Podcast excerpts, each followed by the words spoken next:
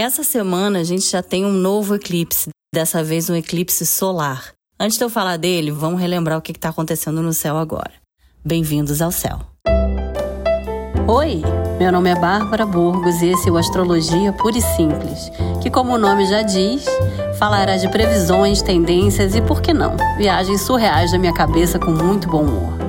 Todas as segundas-feiras, a partir de 9 horas, horário de Brasília, na sua plataforma de streaming preferida. Esse espaço é nosso, então vambora!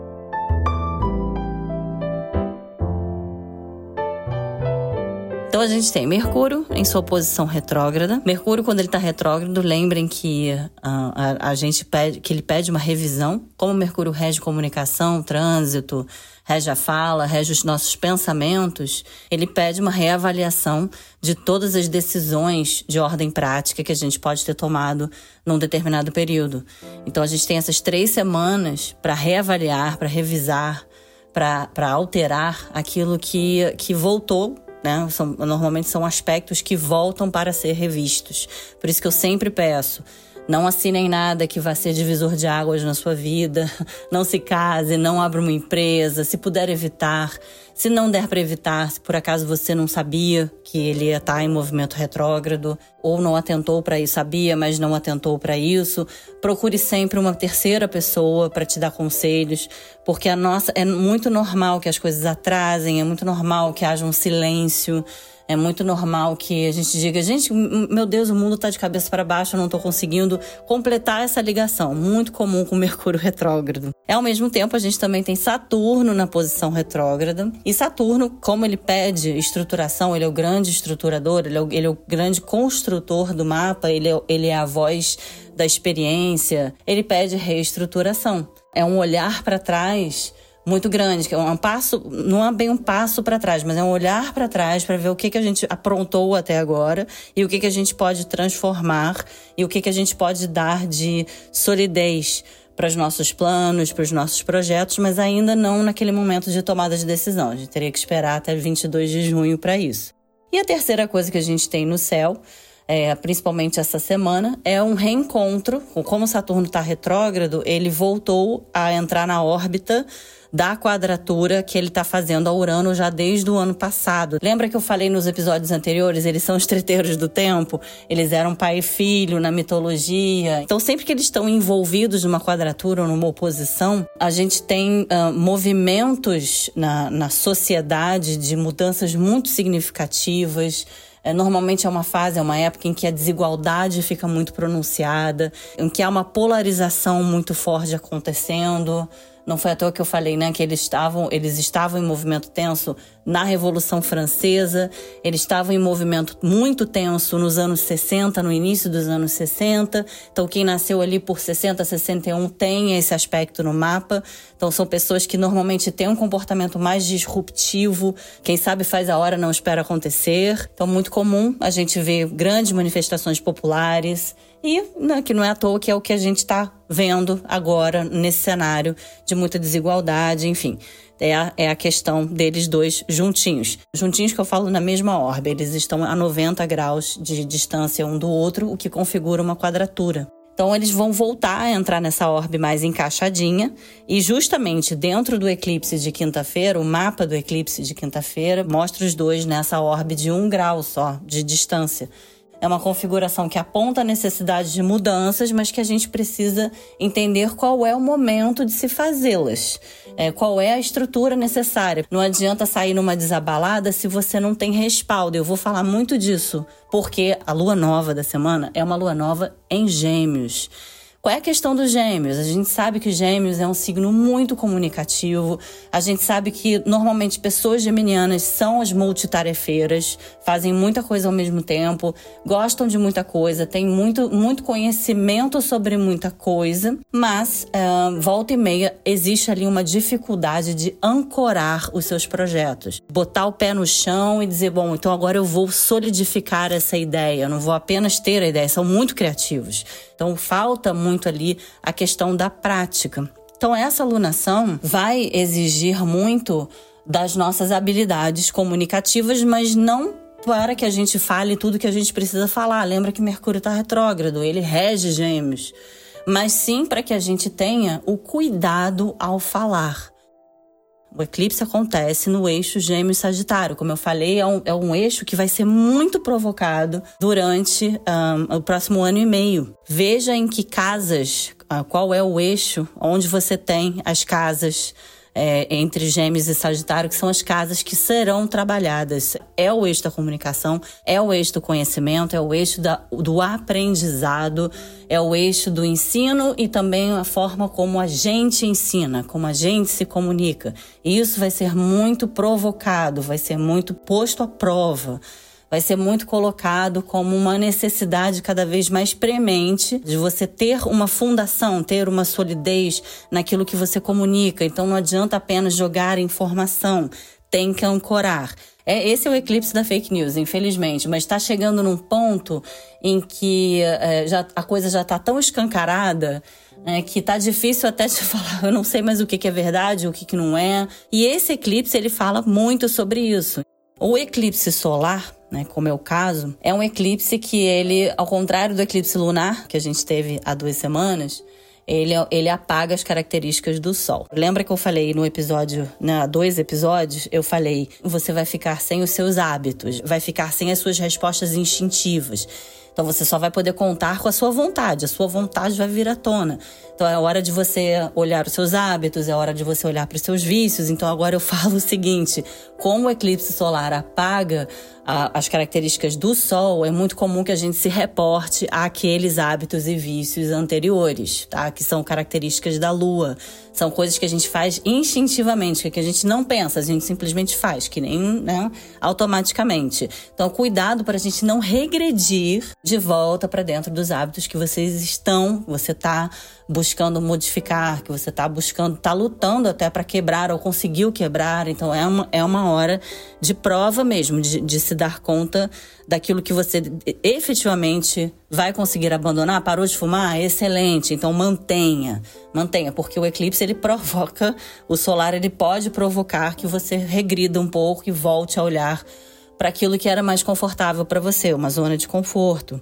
Muito importante também que esse eclipse vem, o mapa do eclipse tem um ascendente em Câncer, e o Câncer é regido pela Lua, e a gente tem um monte de planetas, incluindo a Lua, dentro da casa 12 no mapa do eclipse. E a casa 12 é uma casa bastante ligada a a falta de clareza, ela é uma casa muito espiritualizada, mas ela é uma casa das coisas que estão escondidas. Por isso que ela representa as minorias, por isso que ela representa as pessoas que não têm voz, por isso que ela representa a necessidade de se olhar para o alto e acreditar e ter fé. É uma casa muito pisciana.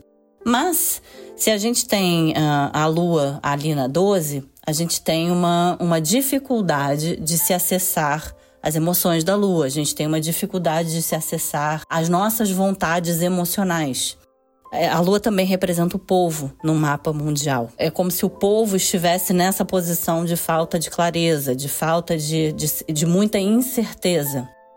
A parte boa disso, e o cuidado que a gente precisa ter também, é de não entrar numa posição de casa 12 que é muito comum ter, se ter, que é a posição de vítima. É efetivamente ficar preso como se fosse preso dentro de um cercadinho, sem capacidade de agir, sem capacidade de dialogar.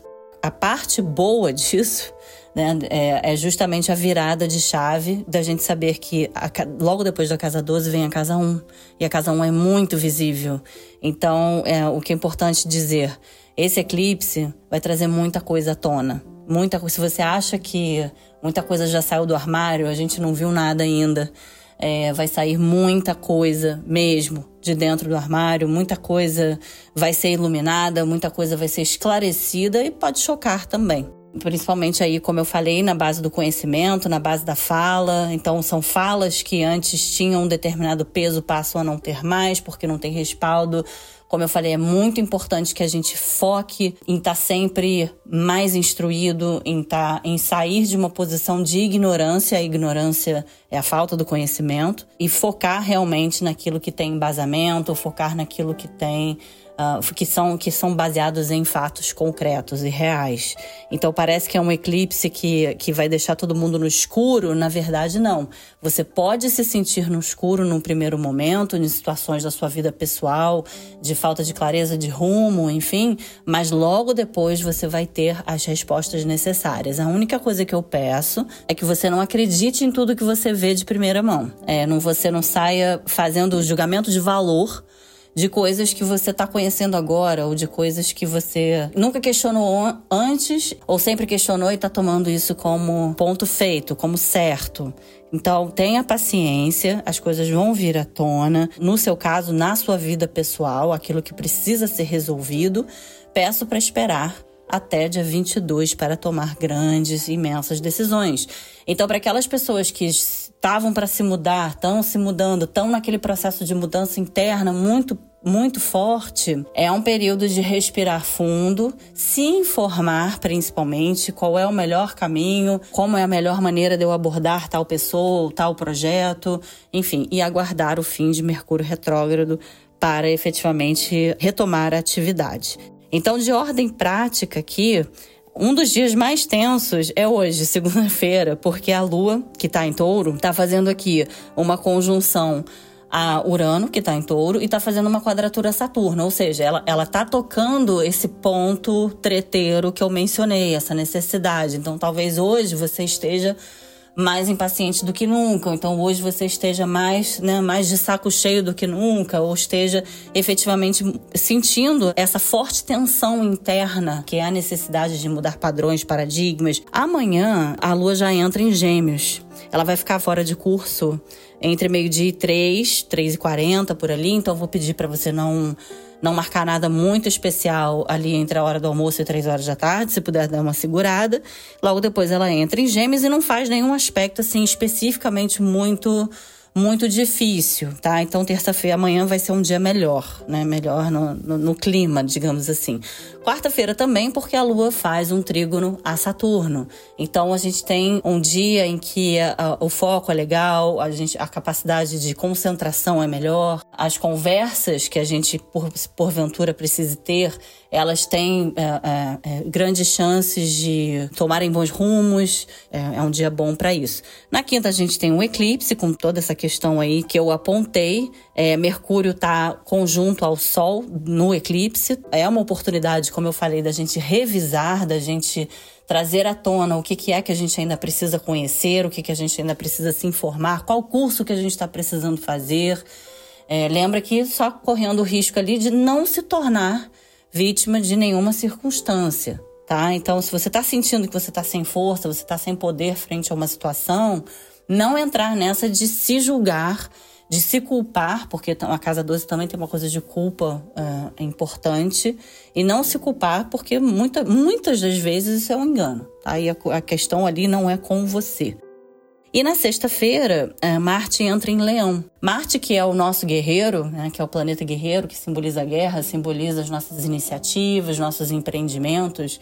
No signo de Leão, o, o Leão ele tem a parte da coisa generosa, é, do leão, ele tem, uma, ele tem uma parte de um exagero grande e uma parte também bastante egóica.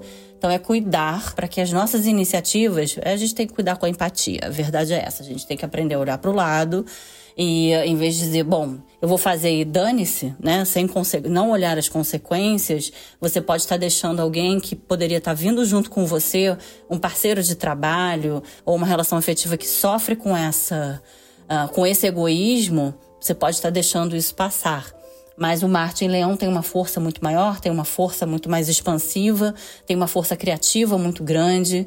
Então, assim, o que, eu, o que eu tô falando é importante a gente levar em conta que decisões, obviamente, só depois que Mercúrio entrar no movimento direto, mas você já pode criar muita coisa por aí. E principalmente tomar as suas iniciativas e se preparar, principalmente. Eu acho curioso porque o Leão tem muito da coisa da criança, tem muito da coisa da, da criança criativa, da criança interna, que, que é muito curiosa.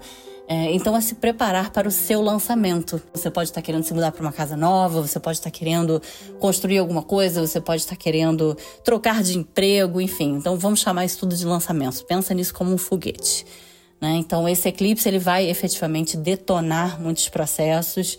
é, irreversíveis, processos que, que envolvem a nossa capacidade de, de manter um diálogo. Então, força nas suas palavras, respaldo nas suas palavras, que sejam baseadas em fatos, em fatos reais. Dessa forma, a gente chega junto e a gente chega longe. Se você quiser me ler, você pode entrar no site da Veja Rio ou no Instagram da Veja Rio. Lá tem a minha coluna mensal, sempre no início do mês. Ou então você pode me seguir no meu Instagram, barbaraburgos.astrologia. Lá tem textos semanais, tem os meus cursos, tem como marcar consulta comigo. Queria agradecer a Nanda Torres, produtora desse podcast, responsável por essa mágica toda e Alicia Monteiro, que deixa minha vida toda nos trinques para que eu possa estar aqui conversando com vocês. Muito obrigada por ter me ouvido. Até semana que vem. Um bom dia, boa tarde, boa noite e um beijo.